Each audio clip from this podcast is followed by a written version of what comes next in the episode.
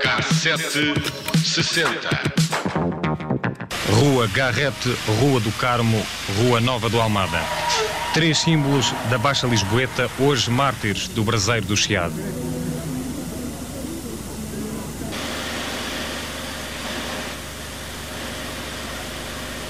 Ao princípio da manhã, era já patente em Lisboa se estava perante uma das maiores tragédias da cidade. Ora, eram 5 da manhã do dia 25 de agosto de 1988. Um incêndio começava nos armazéns Grandela, no Chiado, em Lisboa.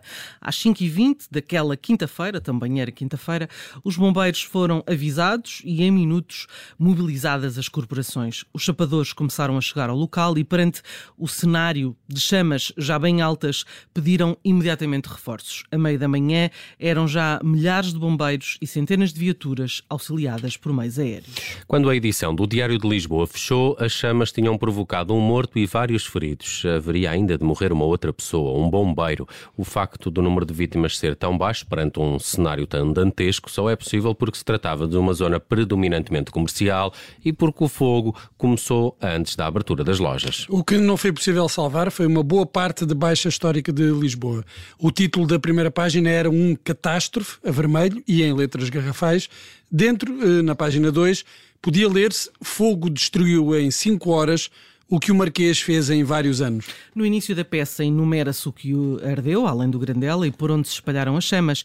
Rua do Carmo, Nova do Almada, Crucifixo, Rua Ivans, eh, Garrete, Rua do Ouro, dos Chapateiros, Calçada do Sacramento. Nem a Companhia de Seguros uh, Espanha SA escapou, nem a Companhia uh, Reunida de Gás e Eletricidade. Arderam cafés, como o 17, e outros mais célebres, como a Pastelaria Ferrari, uh, que tinha uma traça 900 e o fogo quase chegou ao comando-general da GNR no Carmo. Desapareceu ainda a Valentim de Carvalho e todo o arquivo que lá estava guardado. A Casa Batalha, a loja mais antiga do Chiado, e a Perfumaria da Moda foram outras lojas que não resistiram ao fogo. Já agora, esta perfumaria foi um dos cenários do filme O Pai Tirano. Melhor sorte tiveram a Brasileira e a Pastelaria Benard, que não foram apanhadas pelas chamas. Às 8 da manhã, a Baixa de Lisboa era um mar de gente, escrevia o jornalista, só contida a custo pela PSP, que mobilizou todo o pessoal disponível. Os acessos ao centro uh, do fogo estavam cortados, de vez em quando uh, rebentava uma botija, Pareciam caçadores no disparo, dizia o jornalista. Pela mesma hora, são tornadas públicas as primeiras suspeitas de fogo posto. O Grandela estava praticamente falido e o proprietário tinha sido libertado horas antes do incêndio. Foi preso por acusações de burla ao fisco e fogo posto. A suspeição recaiu imediatamente sobre este homem. Nunca foi confirmada, aliás, até hoje, 34 anos depois, não se sabe exatamente o que é que aconteceu. Mário Soares, Presidente da República, chegou logo pelas 9 da manhã e fez o primeiro comentário à situação. Uma catástrofe, um incêndio de proporções incalculáveis, de uma gravidade espantosa, disse. E concluiu é um desastre nacional. Mas deixou uma palavra de alento, garantindo que o Estado iria recorrer a todos os meios possíveis para acorrer ao que fosse necessário. Nessa altura, já o Chiado e o Grandela eram dois esqueletos e já nem as paredes se seguravam. No dia seguinte, assistir-se-ão ao, desmoronamento de diversos edifícios daquela zona. O Diário de Lisboa escreve que este era o segundo terremoto da cidade. Cavaco Silva, que estava de férias no Algarve, chegou à capital pelo meio-dia e afirmou aos jornalistas que aquela era uma catástrofe para Lisboa. As declarações do presidente da Câmara, Cruz Abcacis, iam no sentido de que a recuperação não seria possível sem um projeto global e é sobre isso que se irá falar nos dias seguintes. Uh, houve na altura quem pedisse calma para que fosse possível pensar esta, aquela zona da cidade sem fazer remendos. Pelas oito e meia, na Rua Nova do Almada, era a debandada, descrevia o repórter, que dava conta de um advogado que retirava livros e tudo o que podia do seu escritório na Rua do Crucifixo. E com o mesmo empenho, funcionários do BPA, o Banco Português do Atlântico, uh, tentavam pôr a salvo os documentos possíveis.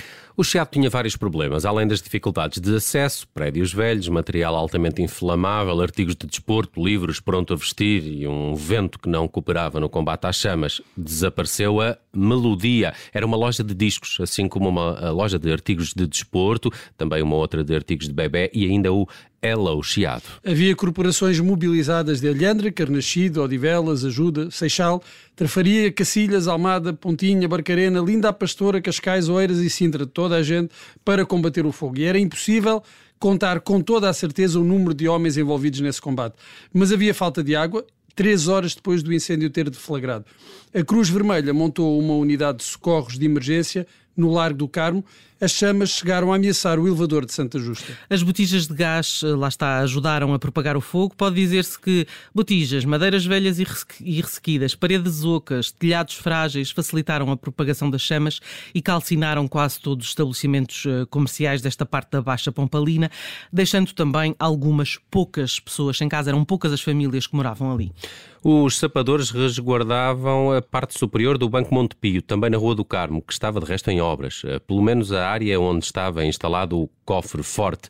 No final, a área afetada equivalia a quase oito estádios de futebol e o Diário de Lisboa relatava uma enorme coluna de fumo que era visível da ponte 25 de Abril. As operações de rescaldo estenderam-se por 58 dias. O que ficou, depois das chamas apagadas, foram edifícios em ruína, ruas transformadas em rios que não conseguiam dar vazão a tanta água. Estimam-se que tenham sido usados 22 mil litros e muitos bombeiros queixaram-se da falta de meios. No dia seguinte, os jornais começaram a pensar eh, no day after.